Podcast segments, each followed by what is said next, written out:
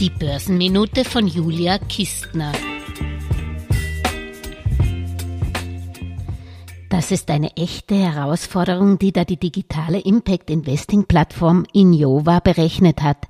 Bei einer durchschnittlichen Jahresinflation von drei Prozent muss man unglaubliche 900 Euro mehr pro Monat nicht pro Jahr zurücklegen, um dieselbe private Zusatzpension zu erzielen. Dabei gehen in Jova von einem deutschen Durchschnittseinkommen von 47.700 Euro aus, einer entsprechenden Einkommensteuerquote von 36 Prozent und dass man 20 Prozent seines Einkommens mit einer jährlichen nominalen Rendite von 5 Prozent 20 Jahre anspart und das angesparte Vermögen für 25 Pensionsjahre ausreichen soll waren es bei der bisherigen durchschnittlichen Inflation, die lag übrigens in den letzten 30 Jahren bei 1,72 Prozent, 1900 Euro, die monatlich zurückgelegt werden mussten, um seinen Lebensstandard zu bewahren, sind es bei einer Inflation von durchschnittlich drei Prozent bereits 2837 Euro.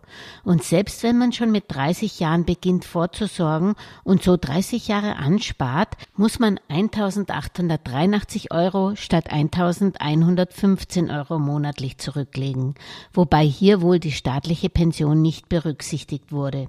Wie auch immer ein durchschnittlicher Inflationsanstieg von 0,01 Prozent macht eine notwendige zusätzliche Ersparnis von rund 10 Euro notwendig, so die Berechnungen von Injova. Natürlich sind drei Prozent Jahresinflation in Zukunft sowie vieles andere nur Annahmen, aber die Message kommt an. Umso mehr als die angenommene durchschnittliche Jahresrendite von fünf Prozent wohl kaum mit soliden Staatsanleihen zu erzielen ist.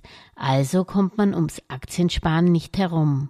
Umso mehr empfehle ich euch, der Börsenminute und auch der Geldmeisterin 2023 weiterhin Gehör zu schenken, um mehr aus eurem Vermögen zu machen. Gerne könnt ihr mich auch über die sozialen Kanäle Geldmeisterinnengruppen auf Facebook und LinkedIn, über www.geldmeisterin.com oder auch über julia.geldmeisterin.com kontaktieren und eure Finanzfragen, Anregungen, Wünsche oder Beschwerden mir schicken, damit wir sie gemeinsam lösen.